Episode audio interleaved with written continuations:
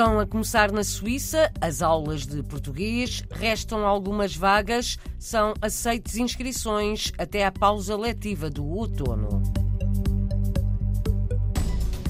Em Andorra, a exposição de trajes tradicionais minhotos está aberta ao público no Palácio de Gelo, em Canilho.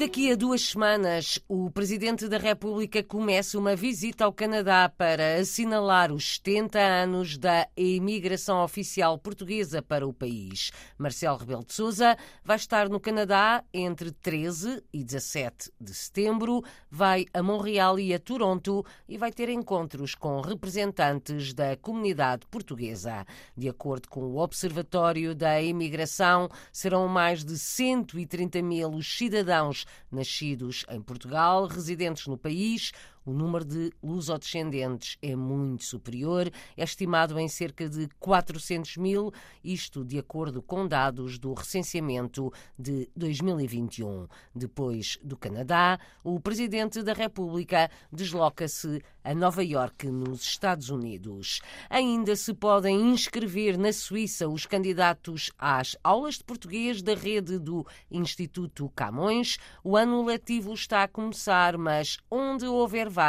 são aceites inscrições por mais algum tempo. Anúncio feito à RDP Internacional por Lourdes Gonçalves, coordenadora do ensino de português na Suíça. Desde que haja lugares nas turmas que já estão constituídas, é sempre possível acolher mais alunos, porque as turmas não ficaram completamente cheias, portanto, todos aqueles que se queiram inscrever, nós acolhemos todos os anos até ao início da pausa de outono. Todos os alunos que se queiram inscrever têm geralmente lugar. Se não houver lugar, certamente vamos tentar fazer o melhor possível para que todos possam usufruir do EPE. Quem estiver interessado deve dirigir-se através da internet à página da Coordenação de Ensino Português na Suíça e não só, também à rede diplomática no país.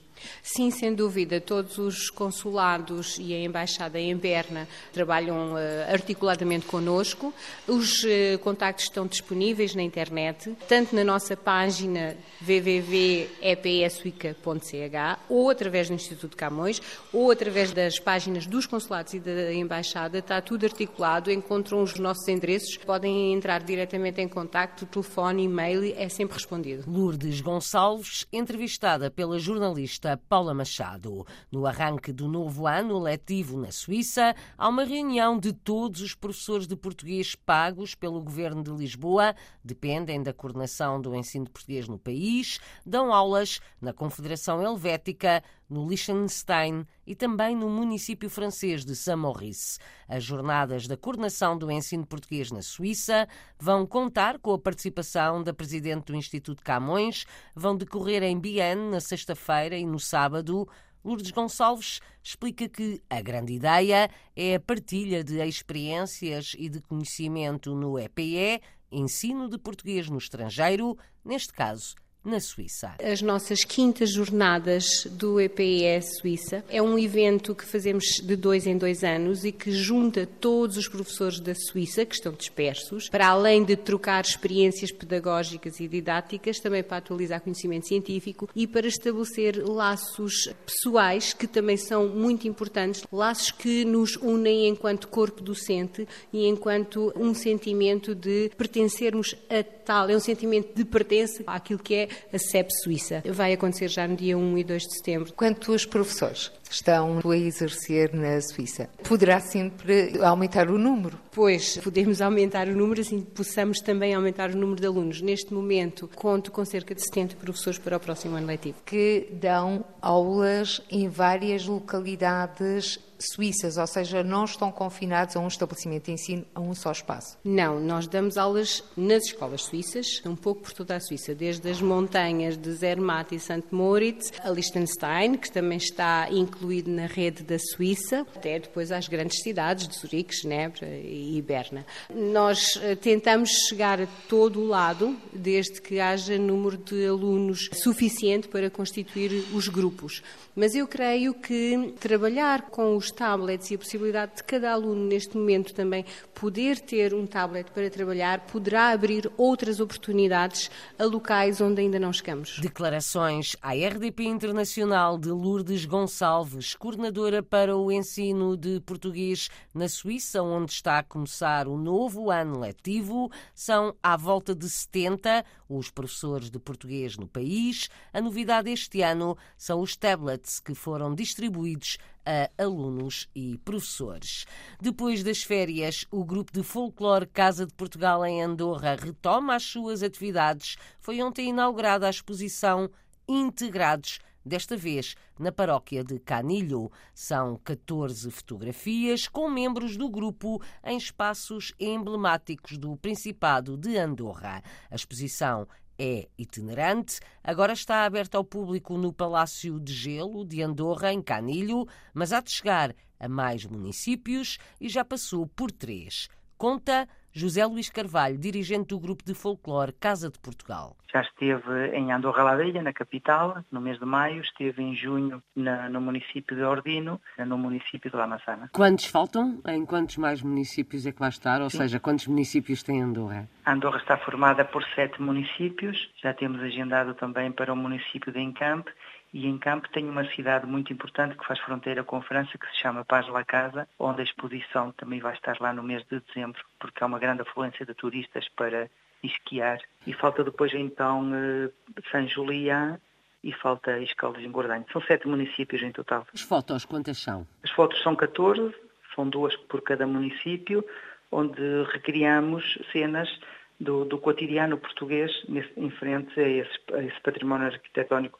Um património conhecido e turístico, Andorra é um país turístico e tem eh, uma grande quantidade de românico. Algumas foram feitas nesse património mais conhecido e outras não tão conhecido. As imagens retratam cenas do cotidiano português do início do século passado. Sim, nós com os trajes tradicionais recriamos então esse dia a dia das gentes do, do nosso Portugal, mais concretamente do Alto Minho, e portanto recriámos essas cenas, o sair da missa, o lavar a roupa ao rio, o casamento, seja, várias cenas, o feirar. Cenas cotidianas do Minho português do início do século passado, recriadas em Andorra pelo grupo de folclore Casa de Portugal.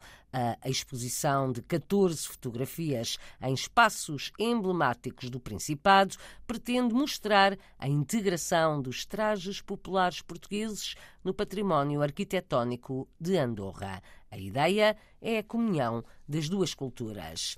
A estudar medicina natural e tradicional da Índia, Patrícia Mata deixou a Madeira no início do ano para se formar em Medicina Ayurveda, diz que tem saudades da tranquilidade da sua ilha e da natureza. O jornalista Marco António Souza conta a história na rubrica Madeirenses como Nós, da Antena 1 Madeira. Patrícia Mata tem 28 anos, até aos 21 trabalhava num spa na Madeira, mas um dia decidiu correr o mundo. Desde janeiro está na Índia para formar-se em medicina Ayurveda. É uma medicina holística e, e é originária da Índia. A Ayurveda significa a ciência da vida e é uma medicina que foca muito na, na prevenção das doenças e no tratamento das doenças de forma natural, focando muito na, na alimentação e, nos, e na, na sintomatologia, mas sempre usando recursos naturais. Mas o que a levou a interessar-se por este curso? Tive sempre um, um interesse um, muito grande pela, pela, cura pelo natural, por uh, tratamentos, uh, terapias naturais, terapias holísticas. Só que eu um, não foi uma coisa, não foi uma decisão que eu fiz, que já sabia já há muito tempo que eu queria fazer. Foi algo que foi uma decisão que eu tomei uh, não há muitos anos atrás. Então, depois, entretanto, conheci uma. A minha mãe conhecia, tinha uma amiga que, que estudava na, na Índia, estudava a medicina ayurveda uh, na Índia, neste sítio onde eu estou, nesta cidade, e, e foi através dela que eu conheci, conheci esta universidade aqui nesta cidade e, e foi por aí. Ela, falei com ela, ela explicou-me sobre, sobre uh, como é que as coisas são aqui, a universidade e tudo, e pareceu-me pareceu muito interessante e, e, decidi arriscar e vir. Apesar dos mais de 9 mil quilómetros que separam a Índia da Madeira, está sempre presente. Claro que estando aqui tenho muitas saudades da Madeira, tenho muitas saudades do mar, tenho muitas saudades da natureza, uh, do, do sítio, de ser calmo, uh, de não haver muito, muito tráfico. Sim, tenho muitas saudades, sim. E, e mal posso esperar por, por, ir aí outra vez de férias. Patrícia Mata, jovem a viver na Índia e a formar-se em Medicina Ayurveda, sistema de medicina natural e tradicional da Índia. Madeirenses pelo mundo, madeirenses como nós. Um trabalho da Antena 1 Madeira para ouvir também aqui na RDP Internacional ou em RTP Play. Portugal está a acompanhar o que se passa no Gabão e os cerca de 50 portugueses que residem no país, de acordo com os registros consulares. Em comunicado, o Ministério dos Negócios Estrangeiros garante que já entrou em contacto com alguns portugueses. Até ao momento não recebeu qualquer pedido de ajuda para a saída do país. Na última madrugada houve um golpe de Estado no Gabão realizado por militares depois de terem sido anunciados os resultados das eleições de sábado resultados que mantinham no poder o atual presidente, que terá sido colocado em prisão domiciliária. O governo português desaconselha as viagens para este país africano apela aos residentes para que mantenham uma atitude vigilante e para que fiquem em casa.